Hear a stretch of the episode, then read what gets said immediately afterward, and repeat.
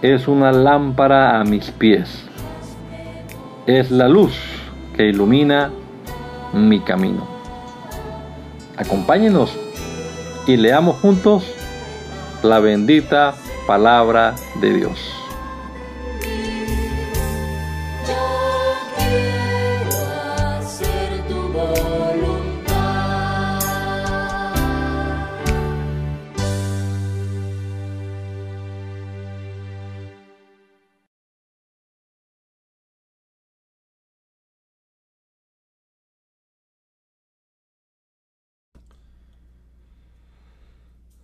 Bendito Dios, te damos muchas gracias por tus bendiciones, Señor, por este nuevo día que nos regalas hoy, Señor, por la salud que disfrutamos, Padre amado.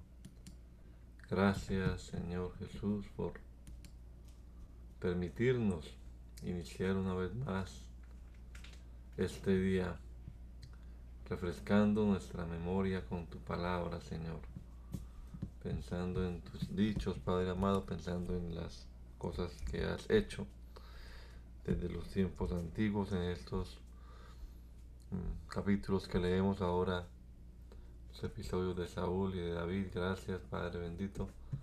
Esperamos, Señor, que nos des entendimiento, nos des sabiduría y que podamos comprender tu palabra. Guíanos, Señor, en todo lo que hagamos en esta hora y que lo que aquí leamos sea de bendición, de edificación para nuestra vida. Lo rogamos, Señor, en el nombre poderoso de Jesucristo. Amén. Amén.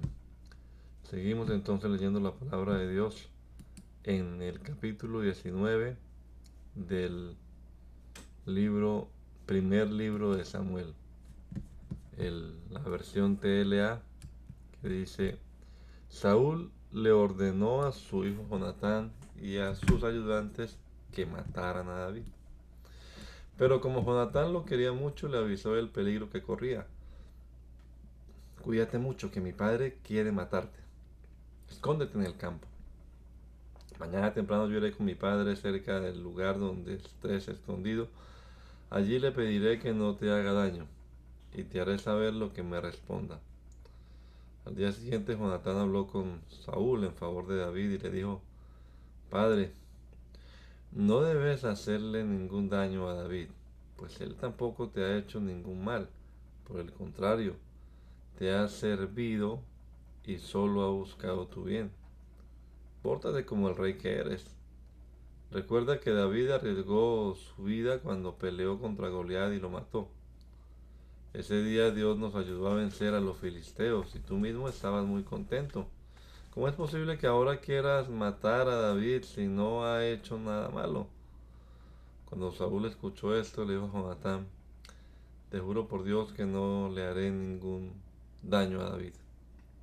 Entonces Jonatán llamó a David y le contó lo que había hablado con Saúl. Luego llegó a David, llevó a David con el rey y David volvió a servir al rey. Tiempo después hubo otra batalla contra los filisteos y David salió a pelear contra ellos. Y de tal manera venció David a los filisteos que salieron corriendo de miedo. Un día Saúl estaba sentado en su casa escuchando a David tocar el arpa y de pronto un espíritu malo de parte de Dios atacó a Saúl. Y como Saúl tenía una lanza en la mano, se la arrojó a David con ganas de clavarlo en la pared. Sin embargo, logró David logró quitarse a tiempo. Esa misma noche Saúl intentó de nuevo matar a David, pero David se volvió a escapar. Entonces Saúl ordenó a algunos de sus hombres que rodearan la casa de David y lo mataran por la mañana. Pero Mical, su esposa, le dijo, David, huye ahora mismo, de lo contrario mañana estarás muerto. De inmediato Mical tomó una estatuilla le puso pelo de cabra en la cabeza y la cubrió con una capa y luego la colocó donde David dormía. Y sacó a David por una ventana, así fue como David pudo escapar. Cuando los hombres de Saúl llegaron a, para apresar a David, Mical le dijo, David está enfermo. Aquellos hombres se regresaron y fueron a decírselo al rey Saúl, pero él les dio, les, los envió de vuelta y les dijo, tráiganme a David aunque sea en la cama, en su cama, porque hoy mismo lo voy a matar. Los hombres de Saúl volvieron a la casa de David, pero no encontraron en su cama más que una más que la estatuilla con pelo de cabra en la cabeza. Cuando Saúl se enteró de esto, le reclamó a Mical, ¿por qué me engañaste? ¿Por qué ayudaste a escapar a mi enemigo? Y Mical le contestó, David me amenazó, me dijo que si no lo ayudaba a escapar me mataría. Mientras tanto, David logró escapar. Cuando llegó a la ciudad de Ramá, le contó a Samuel todo lo que Saúl le había hecho. Entonces los dos se fueron a un pueblo llamado Nayot, que estaba cerca de la ciudad de Ramá, y allí se quedaron a vivir. Pero tan pronto como Saúl lo supo, envió a un grupo de hombres para apresar a David. Cuando los hombres de Saúl llegaron a ese lugar y se encontraron, se encontraron con que Samuel y un grupo de profetas estaba dando mensaje de parte de Dios.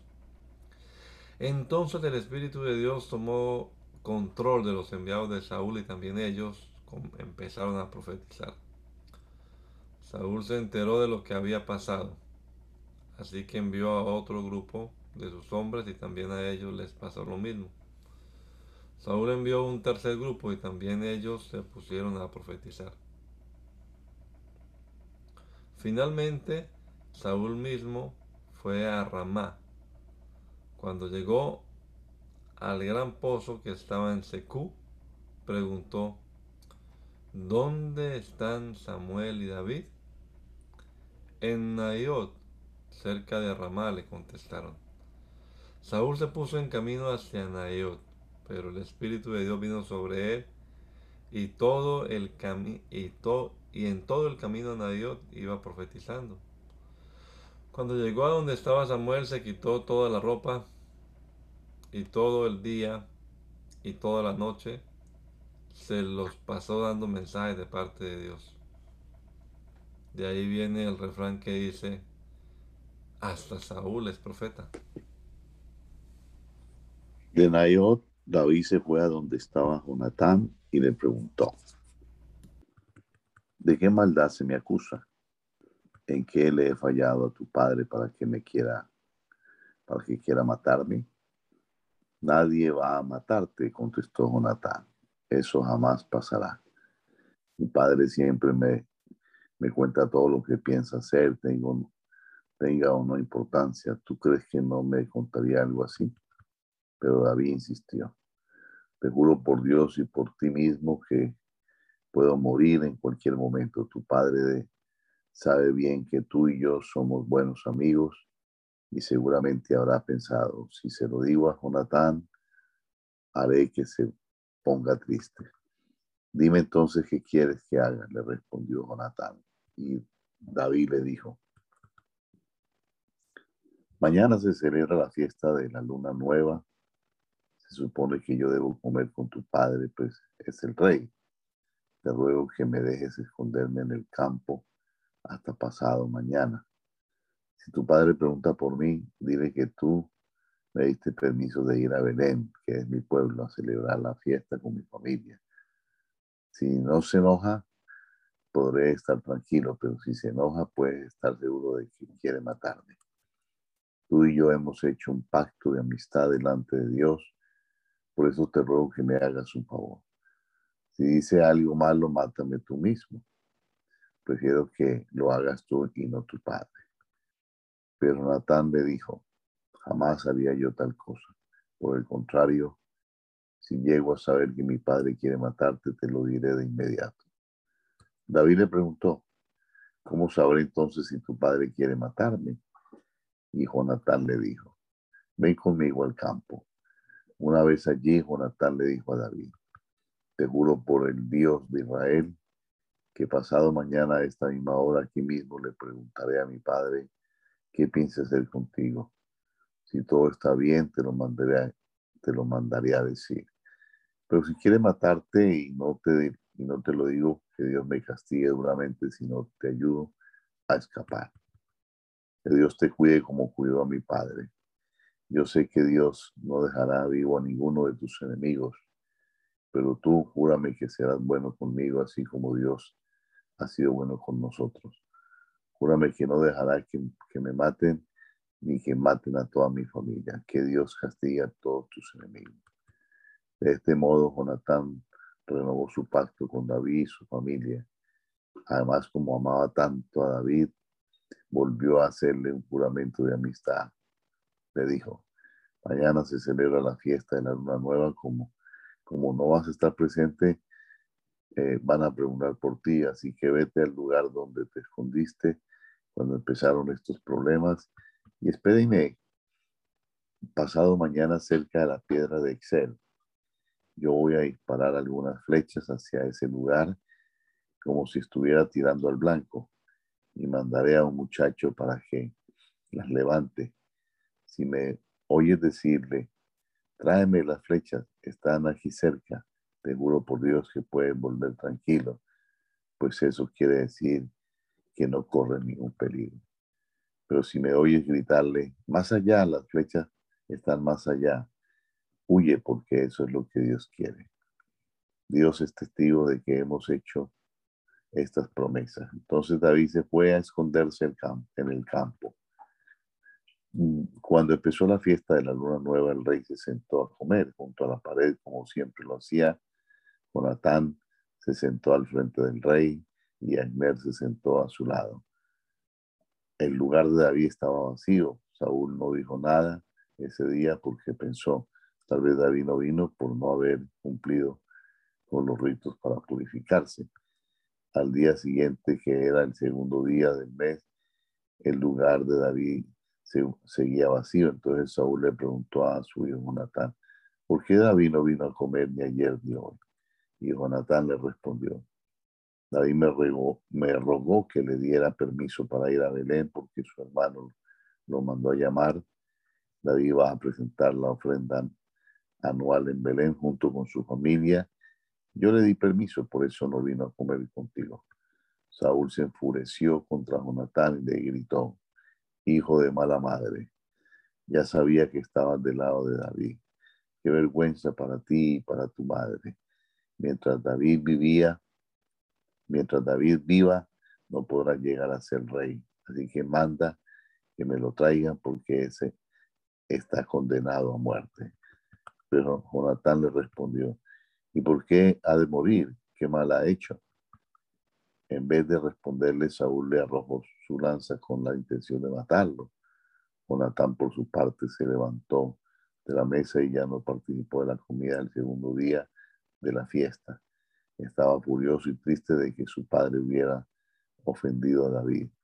Fue así como Jonatán se dio cuenta de que su padre quería matar a David. Al día siguiente, Jonatán salió al campo en compañía de un muchacho y le dijo al lugar, al lugar que le había dicho a David y se dirigió al lugar que le había dicho a David. Al lugar, al llegar a ese lugar le ordenó al muchacho, ve a recoger las flechas que voy a disparar. Mientras el muchacho corría a buscar una de las flechas, Jonathan disparó otra, la cual cayó más allá de donde estaba el muchacho. Jonathan le gritó, corre, no te detengas, que más allá hay otra flecha. Sin sospechar nada, el muchacho fue y recogió la flecha de Jonathan, pues solo David y él sabían lo que eso quería decir. Luego Jonatán le dio sus armas al muchacho y le ordenó, llévatelas a la casa. Cuando el muchacho se fue, David salió de su escondite y de cara al suelo en señal de respeto se inclinó tres veces delante de Jonatán. Luego se abrazaron y lloraron mucho, aunque David lloraba más. Entonces Jonatán le dijo a David, vete en paz, tú y yo hemos jurado por Dios que siempre seremos buenos amigos. Que Dios nos ayude y que ayude a nuestras familias a cumplir este juramento. Dicho esto, Jonatán regresó a la ciudad.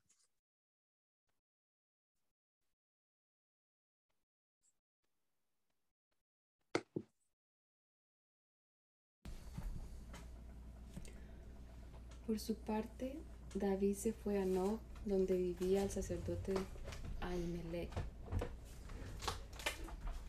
Cuando Ahimelech vio a David, se puso nervioso y le preguntó, ¿por qué vienes solo?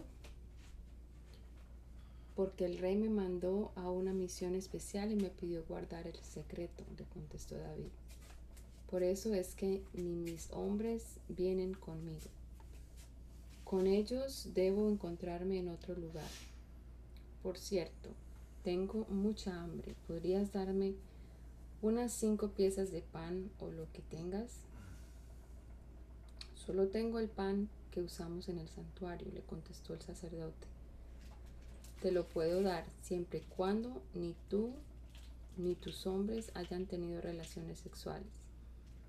No te preocupes, respondió David, que ni siquiera cuando salimos a un viaje de rutina tenemos relaciones sexuales con nuestras esposas, mucho menos ahora.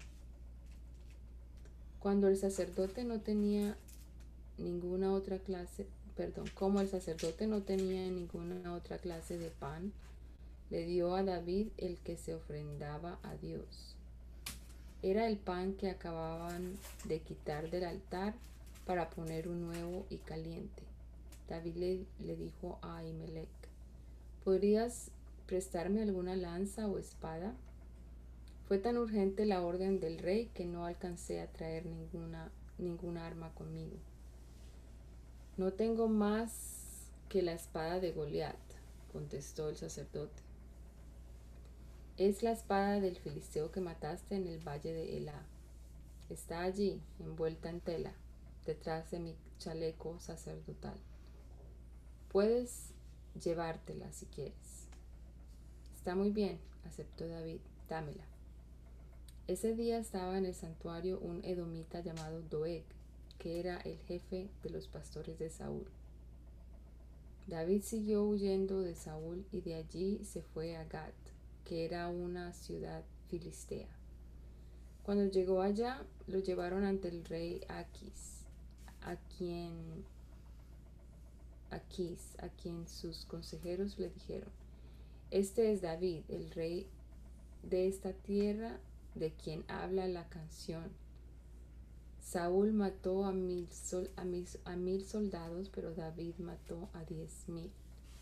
Cuando David supo esto, tuvo mucho miedo de que el rey Aquís fuera a hacerle daño. Entonces empezó a rasguñar los portones de la ciudad y a babear como si estuviera loco.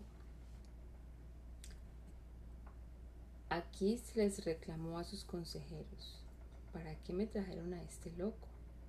Ya tengo en mi palacio suficientes locos como para que me traigan otro más.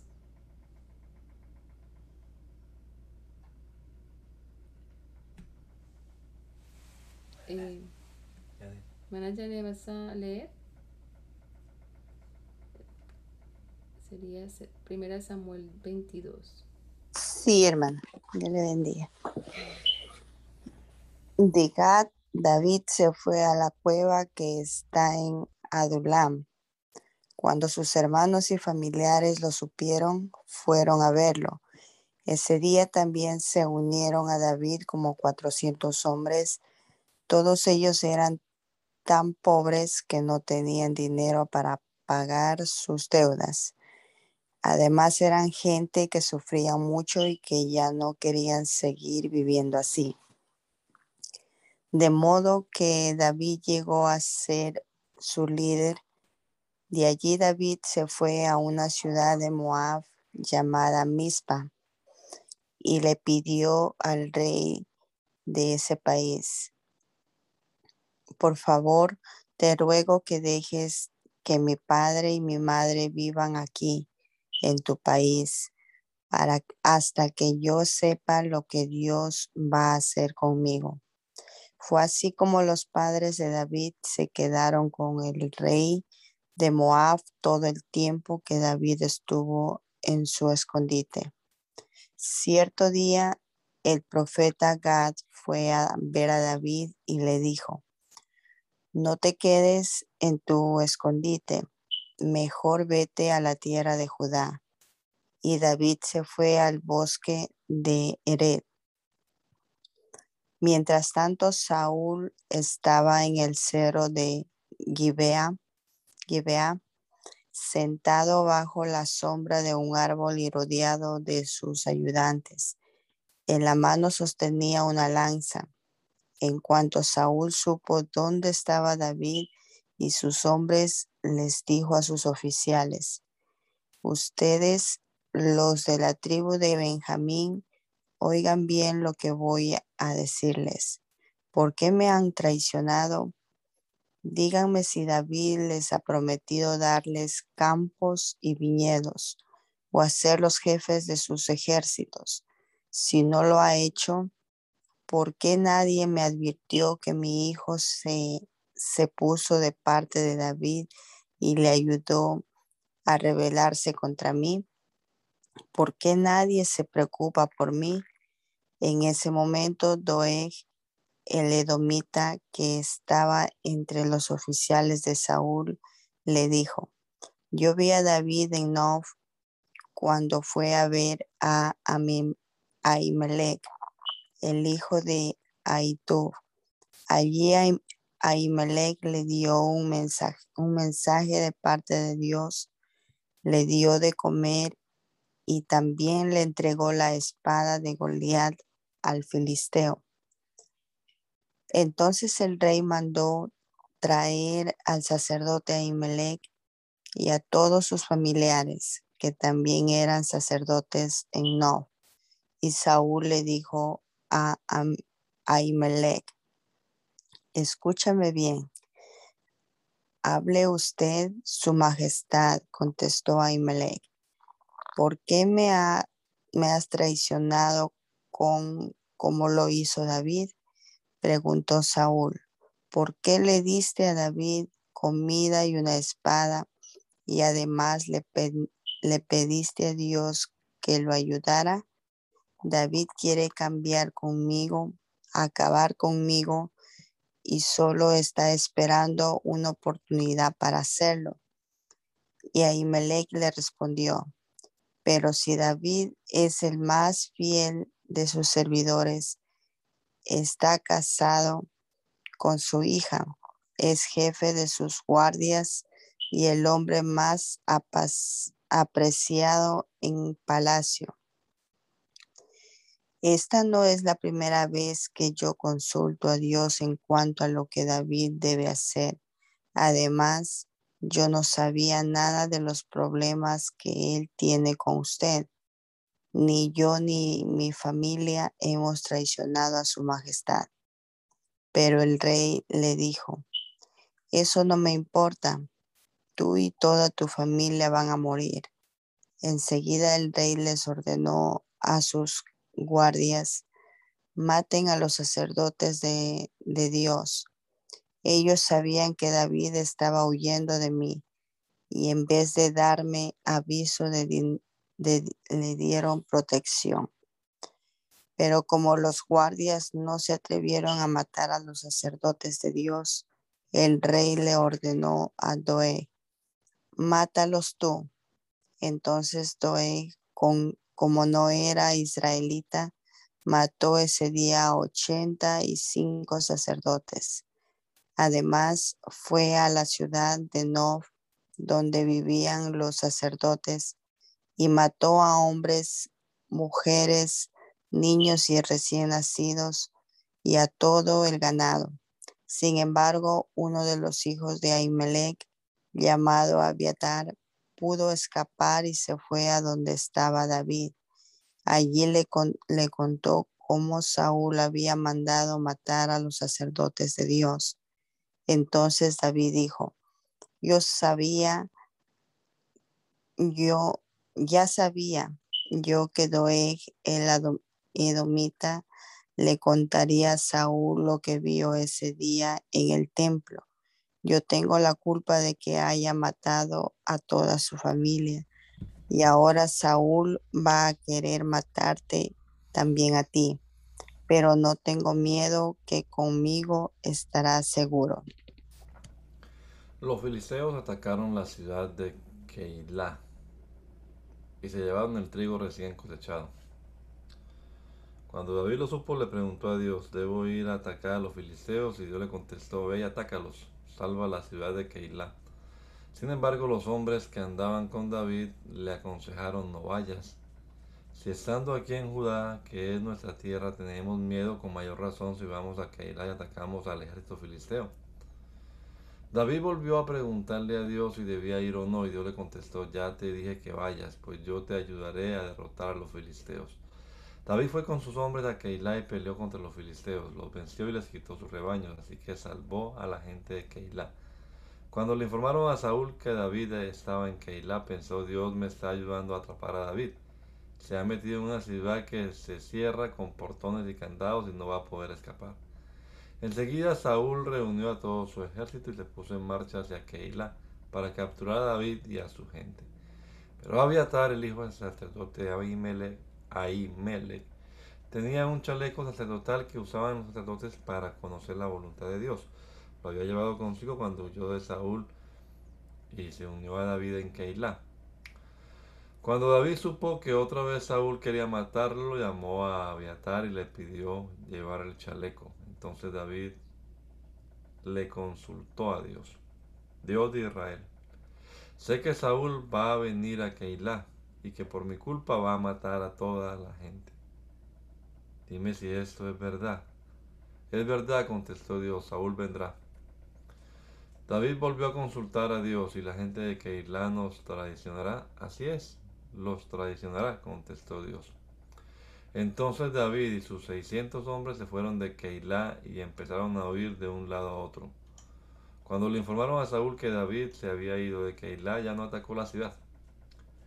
Desde entonces David se escondía en las cuevas bien protegidas que había en el desierto de Sif. Y aunque Saúl lo buscaba todo el tiempo, Dios no dejaba que lo encontrara. Una vez David estaba en Ores, en el desierto de Sif, y llegó a saber que Saúl lo andaba buscando para matarlo. Pero Jonatán fue a Ores para ver a David y lo animó a tener confianza en Dios. Le dijo, no tengas miedo, mi padre no va a poder encontrarte. Además, hasta él sabe que tú vas a ser rey de Israel y que yo seré menos importante que tú.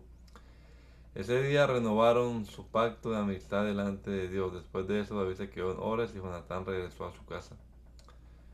En otra ocasión, algunas personas de sí fueron a Gibeá y le dijeron a Saúl, David está escondido en nuestra tierra, en las cuevas de Ores. Cuando su majestad quiera venir, se lo entregaremos. Está en el cerro de Aquilá, al sur del desierto. Que Dios los bendiga por tenerme compasión, les dijo Saúl. Vayan y fíjense bien dónde está, pues me han dicho que es muy listo. Vean bien dónde se esconde y regresen a decírmelo. Entonces yo iré con ustedes y si David está allí, lo atraparé, aunque tenga que buscarlo entre todas las familias de Judá. Aquellas personas regresaron a Sif y Saúl y sus hombres se fueron tras ellas para buscar a David. David y su gente estaban al sur del desierto de Maón. Cuando David supo que Saúl lo buscaba bajo la roca que estaba en el desierto, bajó a la roca que estaba en el desierto de Maón. Saúl supo dónde estaba David y fue a perseguirlo. Por un lado del cerro iba Saúl y por el otro iba David. Cuando Saúl y su ejército estaban a punto de alcanzar a David y a su gente, llegó un mensajero y dijo a Saúl, regrese usted de inmediato porque los filisteos nos están atacando. Saúl tuvo entonces que dejar de perseguir a David y se fue a pelear contra los filisteos. Por eso a aquella roca se le conoce como la roca del escape. Después de eso David se fue a vivir por un tiempo a las cuevas protegidas de Engadi. Cuando Saúl dejó de perseguir a los filisteos, le dijeron, David está en el desierto de Engadi. Saúl tomó entonces a, a los tres mil mejores soldados de su ejército y se fue al lugar conocido como el como Cerro de las Cabras Monteses para buscar a David. Llegó a un lugar donde había una cueva. Allí los pastores acostumbraban a encerrar sus ovejas y allí también estaba, estaban escondidos David y su gente. Saúl entró a la cueva para hacer sus necesidades. Entonces los hombres de David le dijeron, ¿te acuerdas de que Dios te prometió que te vengaría de tu, de tu enemigo?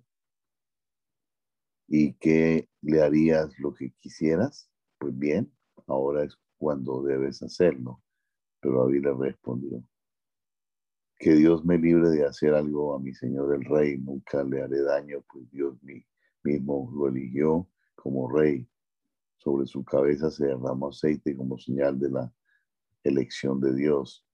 Y aunque David les prohibió a sus hombres atacar a Saúl, él mismo se acercó en silencio a donde estaba Saúl y cortó un pedazo de la orilla de su manto. Sin embargo, más tarde pensó que no debe hacerlo, que no debía haberlo hecho. En cuanto Saúl terminó, se levantó y salió de la cueva para seguir su camino. Pero cuando ya se alejaba, David salió de la cueva y le gritó, mi señor y rey. Cuando Saúl miró hacia atrás, David se inclinó de cara al rey, al suelo y le dijo, ¿por qué su majestad le ha hecho caso a la gente que dice que quiere hacerle daño? ¿Cómo usted mismo podrá ver, hoy Dios me, me dio la oportunidad de matarlo aquí mismo en la cueva. Algunos de mis hombres me insistían que lo matara, pero yo no quise hacerlo. No quise hacerle ningún daño porque su majestad es mi rey, Dios mismo lo eligió. Ve su majestad lo que tengo en la mano. Es un pedazo de su manto que yo mismo corté. Con esto podría, podrá ver su majestad que no quería matarlo. Yo no le he causado ningún mal a su majestad. Sin embargo, su majestad me anda persiguiendo y quiere matarme. A mí que no valgo más que un perro muerto o una pulga. Que Dios juzgue entre nosotros dos y vea quién está haciendo mal que Dios castiga a su majestad por su mal que se ha portado conmigo y no permita que me atrape. Bien dice el antiguo refrán, que del malvado solo se puede esperar maldad. Yo por mi parte nunca le haré daño a su majestad. Cuando David terminó de hablar, Saúl dijo, pero si es David en persona, luego empezó a llorar a gritos y le dijo a David, tú David eres más bueno que yo aunque te he hecho mucho mal, tú siempre me has hecho bien, el bien. Hoy me doy cuenta de que me has tratado con, bondad, aun cuando Dios te dio la oportunidad de matarme. Si alguien puede matar a su enemigo, no lo deja ir eh, con vida. Por eso le pido a Dios que te recompense con muchas cosas por lo bien que hoy me has tratado. Yo sé muy bien que llegarás a ser rey y que al pueblo de Israel le irá muy bien contigo. Por eso júrame por Dios que no acabarás con mis hijos ni con mis nietos y que no harás que mi familia se olvide de mí. David se lo juró a Saúl, luego Saúl se regresó a su casa y David y su gente volvieron a su escondite. Cuando Samuel murió, todos los israelitas se reunieron para llorar su muerte y sepultarlo en Ramá, que era la ciudad donde había nacido. Después del entierro, David regresó al desierto de Parán. En Maón vivía un hombre de la familia de Caleb, se llamaba Nabal, y era muy rico, pues tenía propiedades en Carmel y era dueño de tres mil ovejas y mil cabras pero también era muy grosero y maleducado.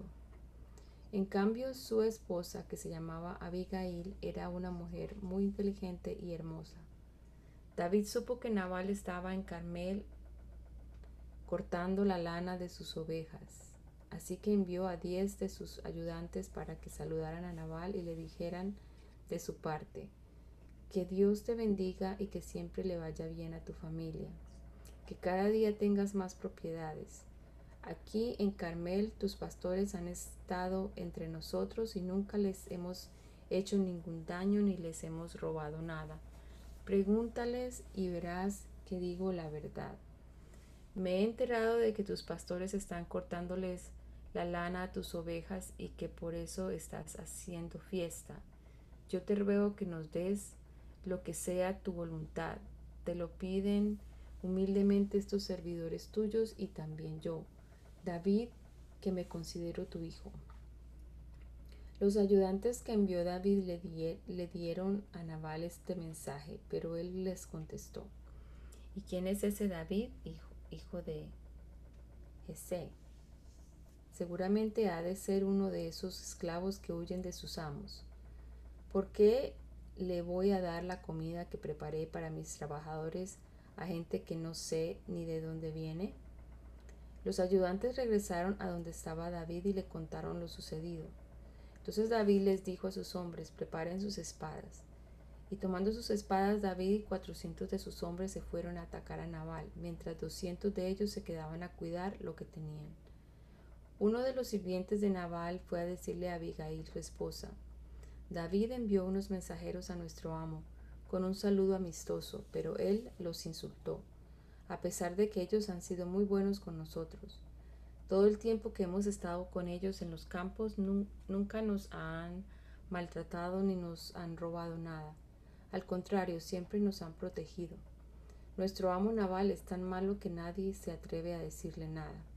Y David ya decidió atacarlos ya decidió atacarnos a todos nosotros. Por favor, haga usted algo. Abigail no perdió tiempo. De inmediato le envió a David doscientos panes, dos recipientes de cuero, de cuero llenos de vino, cinco ovejas asadas, cuarenta kilos de grano tostado, cien racimos de pasas y doscientos panes de higo. Toda esta comida la cargó Abigail en unas burras y le dijo a sus sirvientes, Adelántense ustedes, que yo iré después. Sin decirle nada a su esposo, Abigail se montó en un burro y empezó a bajar del cerro. También David y sus hombres venían bajando del cerro, y David les dijo, De nada nos ha servido cuidar en el desierto las ovejas de ese hombre. Nunca le he pedido nada y sin embargo me ha pagado mal el bien que le he hecho. Que Dios me castigue duramente si antes de que amanezca no he matado a Nabal y a todos sus hombres. En ese momento David y sus hombres se encontraron con Abigail. Cuando ella lo vio, se bajó del burro y se inclinó de cara al suelo, y echándose a, los pies de David le dijo, Señor mío, por favor, escuche usted mis palabras, aunque no soy más que una simple sirvienta suya. No le dé usted importancia a las groserías de Naval. Su nombre significa estúpido, y en verdad lo es. Yo vengo yo, tengo la culpa de todo y la tengo, Señor mío, porque no vi a los mensajeros que usted envió. Pero Dios no permitirá que usted se desquite matando a gente inocente. Yo le pido a Dios que castigue a los enemigos de usted del mismo modo que será castigado Naval. Por favor, acepte la comida que he traído para usted y para sus hombres y perdone mis errores. Usted solo lucha cuando Dios se lo manda.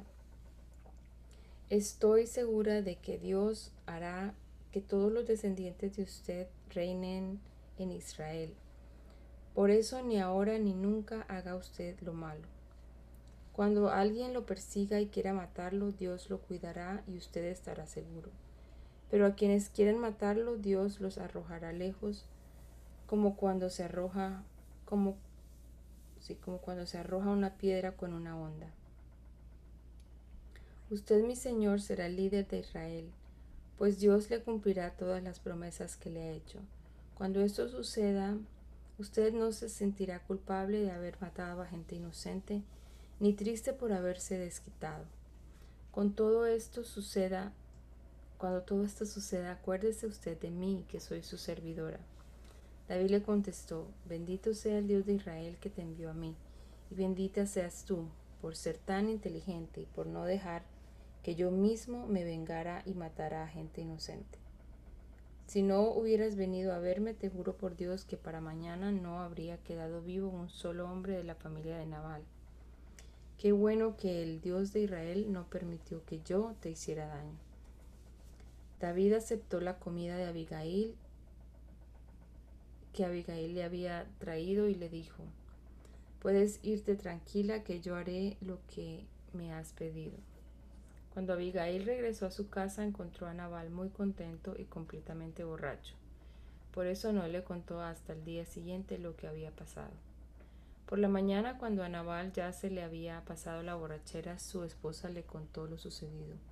En ese momento Dios hizo que Nabal tuviera un ataque al corazón y Nabal se quedó tieso como una piedra.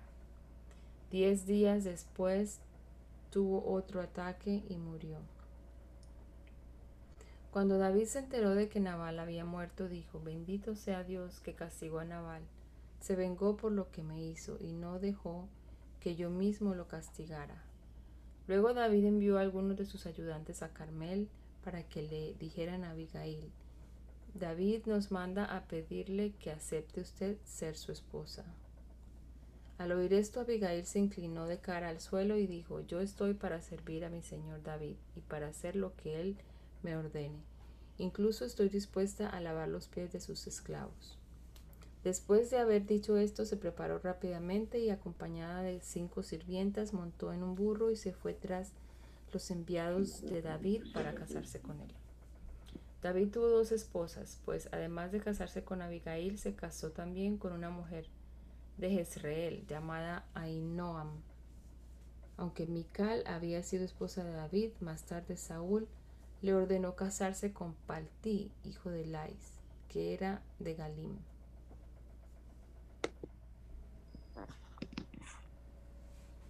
La gente que vivía en Sib fue a Gibeam a decirle a Saúl que David estaba escondido en el cerro de Aquilá, frente al desierto. Saúl se levantó, se levantó y acompañado de tres mil de sus hombres, de sus mejores soldados, se fue al desierto de Sif para buscar a David. David estaba en el desierto, pero supo que Saúl lo andaba buscando entonces envió espías para ver si Saúl ya había llegado y le informaron que Saúl había acampado frente al desierto en el camino que está junto al cerro de Aquilá. David habló entonces con Ahimelech, elitita, y con Abisaí, que era hijo de Zeruaí, y hermano de Joab, les dijo, ¿quién me quiere acompañar hasta el campamento de Saúl? Y lo acompañó su, y lo acompañó su, yo lo acompaño su majestad, le contestó Abisaí. Esa misma noche David y Abisaí fueron al campamento de Saúl y lo encontraron dormido y rodeado de sus soldados. Aún lado de su cabeza estaba su lanza clavada en el suelo. Al otro lado dormía Abner, hijo de Ner, de Ner, capitán de su ejército. Abisaí le dijo a David, Dios le da a usted la oportunidad de matar a su enemigo. Déjame que lo clave en la tierra con su propia lanza. Un soldado golpe un, un solo golpe bastará. No lo mates, respondió David, y que Dios me libre de matar a quien él mismo eligió para ser rey. Dios no dejará sin castigo ni quien le haga daño al rey el mismo que él mismo ha elegido. Ya le llegará su hora. Estoy seguro de que Dios mismo le quitará la vida y morirá de muerte natural o lo matarán en batalla. Mejor toma su lanza y su jarra de agua y vámonos de aquí. Nadie vio a David ni a Abisaí, ni nadie se despertó, pues Dios hizo que todas las que todos se quedaran bien dormidos. Luego David se fue al otro lado del campamento Subió a la punta de un cerro lejano y desde allí empezó a gritarle a Abner y al ejército. Abner, ¿por qué no respondes? ¿Quién eres tú para gritarle así al rey? Contestó Abner. Y David le dijo, ¿no es verdad que tú eres uno de los mejores soldados de Israel? Entonces, ¿Cómo es posible que no hayas cuidado a tu señor el rey?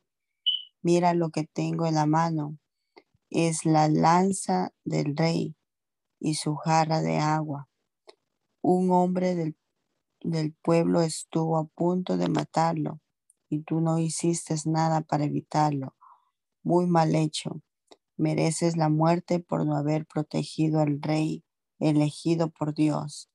Saúl reconoció la voz de David y dijo, David, ¿eres tú el que habla? Y David le contestó, sí, Señor y Rey, soy yo. ¿Por qué me persigue usted?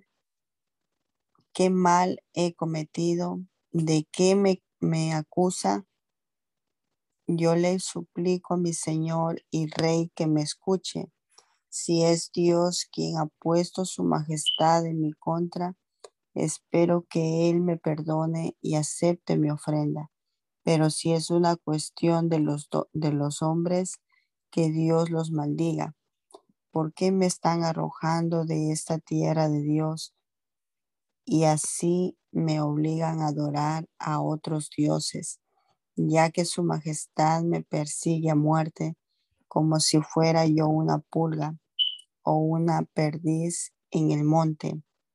Yo le ruego que al menos no me mate lejos de la no me mate lejos de la tierra de Dios. Entonces Saúl le contestó, David, hijo mío, me he portado muy mal contigo, pero vuelve y no te haré ningún mal. Me he portado como un tonto. He cometido un grave error. En, cambio tú hoy me has perdonado la vida. David respondió, a cada uno de nosotros Dios lo permitirá de acuerdo con su justicia y su verdad. Hoy Dios me dio la oportunidad de matar a su majestad, pero no quise hacerlo porque Él lo eligió a usted como rey. Aquí está la lanza de su majestad. Envía a uno de sus soldados a recogerle, a recogerla. Yo espero que así como respeté hoy la vida de su majestad, también Dios respete la mía y me libre de todo peligro. Saúl le dijo, David, hijo mío, bendito seas, yo sé que te irá bien en todo lo que hagas. Y así David siguió su camino y Saúl regresó a su casa.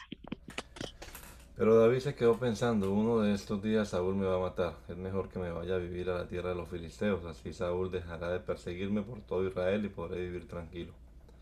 Fue así como David se fue a vivir a la ciudad filistea de Gad, donde reinaba Aquís, hijo de Maoc. Con él se fueron sus dos esposas, Ainoam de Jezreel y Abigail de Carmel, o Carmel, más 600 soldados con sus familias. Cuando Saúl supo que David había huido a Gad, dejó de perseguirlo. Mientras tanto, David le rogó a Aquís, por favor, deme usted un lugar donde vivir. Yo no soy más que un sirviente de usted y no está bien que viva yo en la misma ciudad donde usted vive. Ese mismo día, Aquís le dio permiso de vivir en la ciudad de Ciclac por eso desde entonces Ciclac le pertenece a los reyes de Judá. David vivió entre los filisteos un año y cuatro meses. En todo este tiempo, David y sus hombres salían con frecuencia a atacar a los pueblos de la región, desde Telaín hasta Egipto, pasando por el desierto de Sur. Cuando David atacaba a los pueblos de Jesús, Geser y Amalek, se llevaban ovejas, vacas, burros, camellos, ropa, y no dejaban vivo a nadie. Mataban a hombres, mujeres, para que nadie los acusara en Gad de todo lo que hacía. Cuando regresaba aquí le preguntaba, ¿a quién atacaste hoy? David le contestaba, a mis paisanos que viven al sur de Judá. Algunas veces respondía, ataqué a mis paisanos que viven al sur de Jerameel algunas otras decía, ataqué a mis paisanos que viven al sur de la tierra de los kenitas. Por eso Aquis confiaba mucho en David, ya que pensaba, con lo que David hace, los israelitas deben odiarlo mucho. Así que tendrá que vivir siempre en mi tierra y se quedará a mi servicio. Fue en ese tiempo cuando los filisteos reunieron a su ejército para pelear contra Israel. Entonces Aquís le ordenó a David, tú y tus hombres deben venir conmigo a la guerra. Claro que sí, le contestó David, ahora va usted a ver de lo que soy capaz. Muy bien, dijo Aquís, tú serás mi guardaespaldas. Los filisteos se reunieron en Sunen y allí pusieron su campamento. Saúl, por su parte, reunió a todo el ejército de Israel y acampó en Gilboa. Cuando Saúl vio al ejército filisteo le dio muchísimo miedo. Entonces consultó con Dios qué debía hacer, pero Dios le contestó, ni en sueños, ni por medio de suerte, ni de profetas. Saúl no podrá, no podría, no podía recurrir a Samuel para consultar a Dios porque Samuel ya había muerto, la gente había llorado mucho por su muerte y lo habían enterrado en Ramá, el pueblo donde había nacido. Además, como Saúl mismo había expulsado de Israel a todos los adivinos y espiritistas, les ordenó a sus ayudantes, busquen a un espiritista, quiero que me ayude a preguntarle a Samuel lo que debo hacer. Hay un, una en el Dor le dijo sus ayudantes. Una noche Saúl se disfrazó y acompañado por dos de sus hombres se fue a ver a esa mujer. Cuando llegó le dijo, quiero que llames al espíritu de un muerto, necesito preguntarle algo. La mujer respondió, tú bien sabes que Saúl ha expulsado de Israel a todos los adivinos y espiritistas. Si hago lo que me pides, con toda seguridad me matarán. Te juro por Dios, le aseguró Saúl, que nadie te castigará si haces lo que te pido. Ella preguntó, ¿quién quieres que se te aparezca? Llama a Samuel, le contestó Saúl. La mujer obedeció, pero cuando vio aparecer a Samuel lanzó un fuerte grito y le dijo a Saúl, usted Saúl, ¿por qué me engañó? No tengas miedo, le aseguró el rey. Dime lo que ves, ella le dijo. Veo a un espíritu que sube del fondo de la tierra. ¿Y cómo es él? le preguntó Saúl. Es un anciano vestido con una capa, respondió ella. Al darse cuenta Saúl de que se trataba de Samuel, le inclinó, se inclinó de cara al suelo. Samuel le preguntó, Saúl, ¿por qué me llamaste? ¿Por qué no me dejas descansar? Estoy desesperado, contestó Saúl. Los filisteos me hacen la guerra y Dios me ha abandonado. Yo no me, ya no me responde ni en sueño ni por medio de profeta. Por eso te he llamado para que me digas qué debo hacer. Y Samuel le dijo, si Dios te ha abandonado y ahora es, es tu enemigo, ¿para qué me consultas? Dios está haciendo contigo lo que ya te había dicho que iba a hacer por haberle desobedecido y no haber matado a todos los amalecitas Dios te ha quitado el reino y se lo ha dado a David. Además, los filisteos vencerán mañana a los israelitas, y tú y tus hijos morirán y vendrán a hacerme compañía. Al oír estas palabras de Samuel, Saúl sintió mucho miedo y se desmayó. Las fuerzas le faltaron, pues no había comido nada en todo el día. La mujer se acercó a Saúl y al verlo tan espantado le dijo, yo solo hice lo que usted me pidió, pues estoy para servirle. Por obedecerlo he arriesgado mi vida. Pero aunque solo soy su sirvienta, yo le ruego que me haga caso y se coma este pedazo de pan. Se lo he traído a usted para que tenga fuerzas para el regreso. Saúl no quería comer nada, pero ante la insistencia de la mujer y de sus ayudantes, se levantó del suelo y se fue y eh, se, levantó del suelo y se sentó en la cama. La mujer mató un ternero gordo que tenía en su casa, preparó unos panes y se los llevó a Saúl y a sus ayudantes. Todos ellos comieron y esa misma noche se fueron de allí. Los filisteos reunieron todo su ejército en Afec. Sus jefes marchaban al frente de grupos de cien y de mil soldados. Los israelitas por su parte acamparon cerca del arroyo que está en Jezreel. Cuando los filisteos vieron que al final de su ejército pasaba el rey Aquis, Aquis junto con David y sus hombres le gritaron, ¿qué hacen aquí esos israelitas? Y Aquis les contestó, vienen con David el que era ayudante de Saúl, el rey de Israel. David se apartó de Saúl y hace ya más de un año que está conmigo. Desde entonces ha sido muy fiel, no tengo nada que decir en su contra. Pero los jefes de los filisteos se enojaron mucho y le exigieron, dile que se vaya de aquí y que regrese a su país con todos sus hombres. ¿No te das cuenta de que podría volverse nuestro enemigo en la batalla? Con tal de ganarse otra vez la simpatía de Saúl, sería capaz de matar a nuestros soldados. Toma en cuenta que de él habla la canción. Saúl mató a mil soldados, pero David mató a diez mil. Aquís llamó entonces a David y le dijo, te juro que te juro, te juro por Dios que yo no tengo nada contra ti. Desde el día que llegaste hasta hoy, tú has sido fiel conmigo, pero los jefes de los filisteos no confían en ti. Así que regresa en paz y no hagas enojar a los jefes del ejército. Pero David protestó, ¿de qué me acusa? ¿En qué he ofendido a su majestad desde que empecé a servirle hasta hoy? ¿Por qué no me permite usted pelear contra sus enemigos?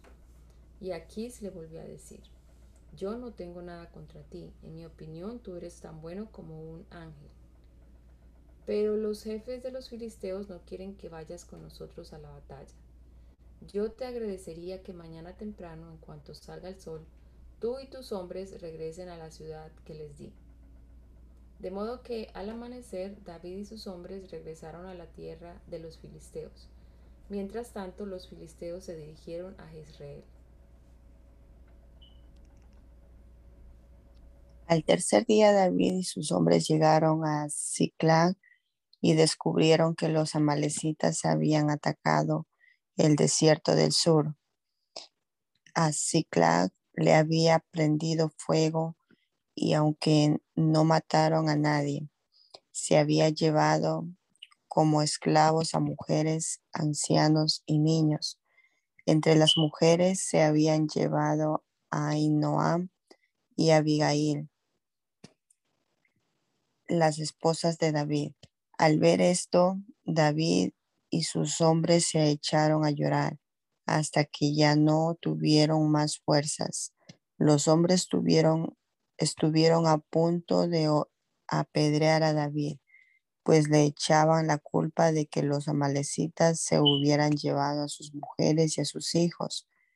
Sin embargo, David confiaba en que Dios podía ayudarlo Así que se animó y le dijo al sacerdote Abiatar, el hijo de Ahimelech, tráeme tu, tráeme tu chaleco sacerdotal, voy a consultar con Dios qué es lo que debo de hacer.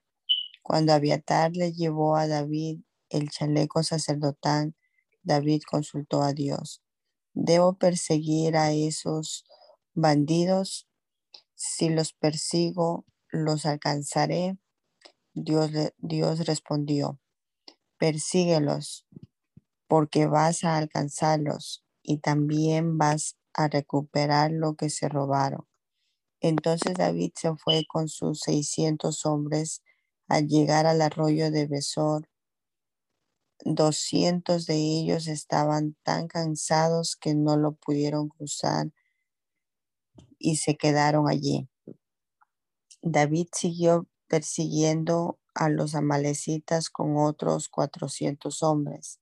Más adelante encontraron el campo a un hombre desmayado. Estaba así porque en tres días no había comido ni bebido agua.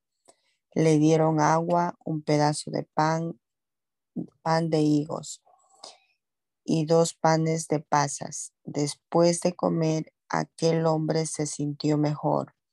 Así que David le preguntó, ¿de dónde vienes? ¿Al servicio de quién estás? Soy egipcio, contestó aquel hombre.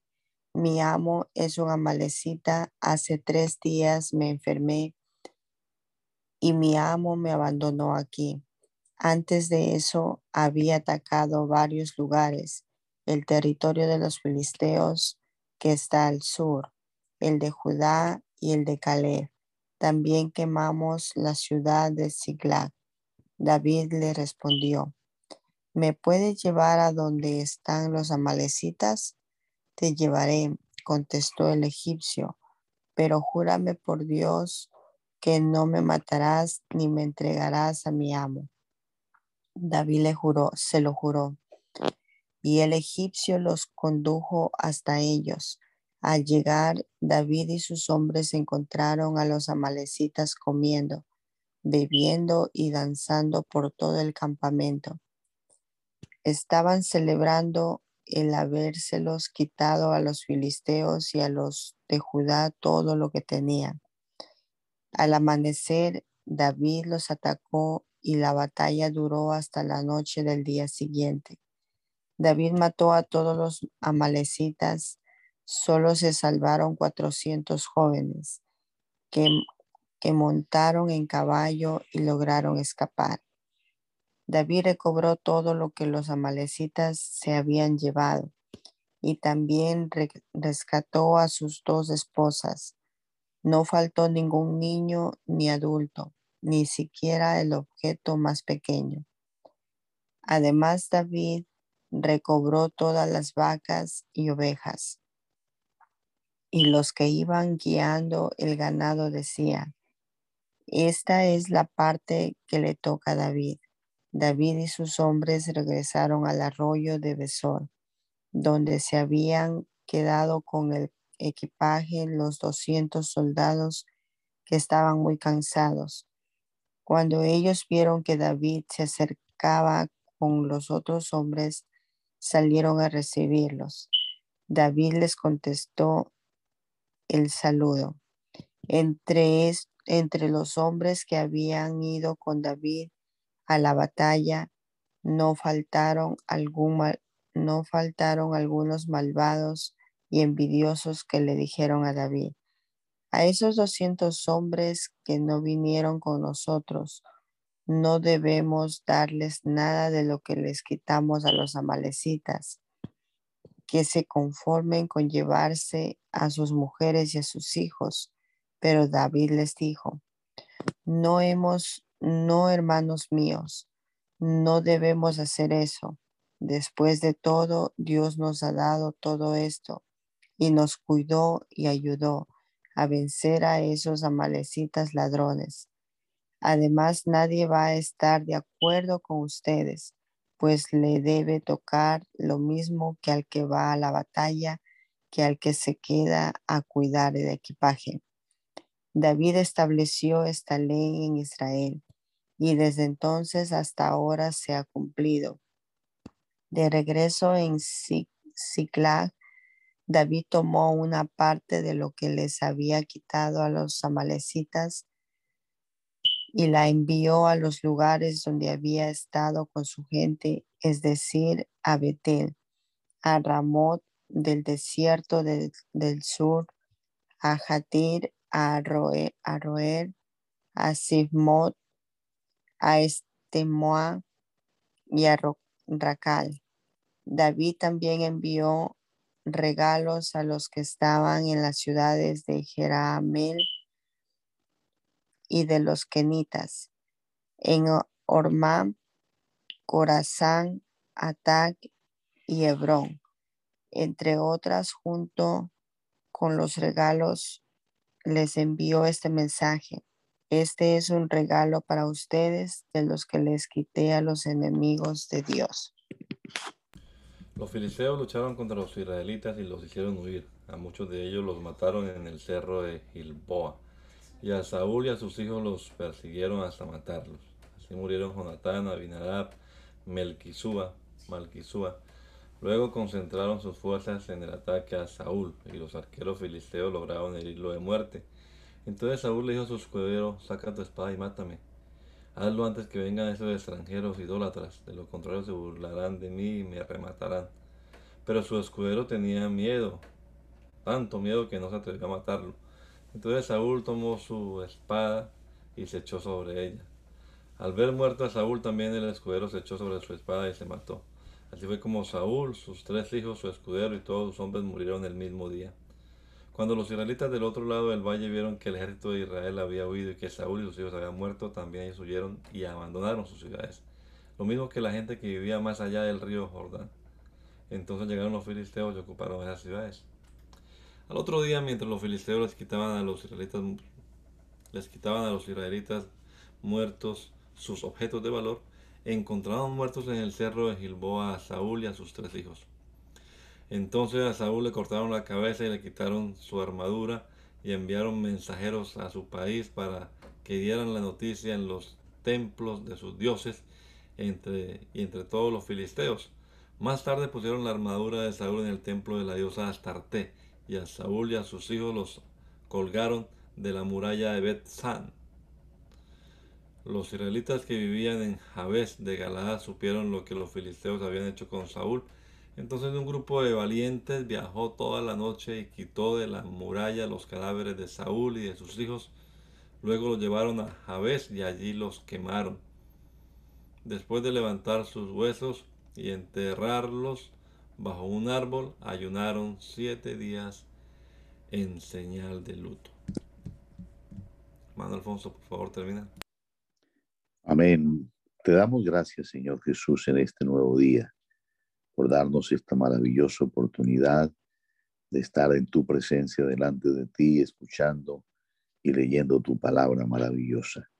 Señor, en este nuevo día que nos concede, te pido que nos guarde nuestras familias, nuestros hijos, diríjanos en todo momento, proteja a tu pueblo, a tu iglesia y toda la obra tuya, oh Dios, a través de tus hijos, que sé, para que tu nombre sea glorificada, siempre sea, Señor, de día en día eh, creciendo y prosperando. Te damos gracias por todas tus maravillas y tus bondades y en tus manos encomendamos nuestra vida.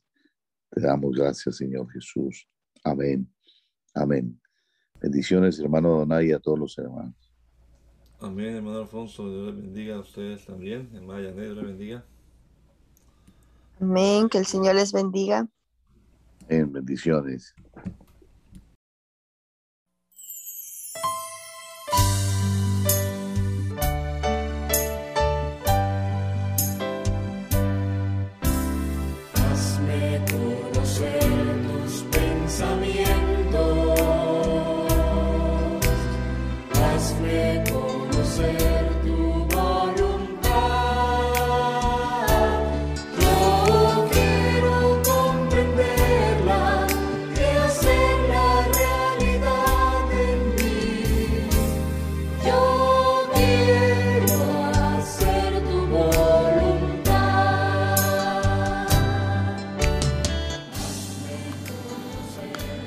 El mandamiento es lámpara y la enseñanza es luz. Y las reprensiones son el camino de la vida. Espero que esta lectura de la palabra de Dios haya sido de edificación para su vida y la de su familia. Gracia y paz.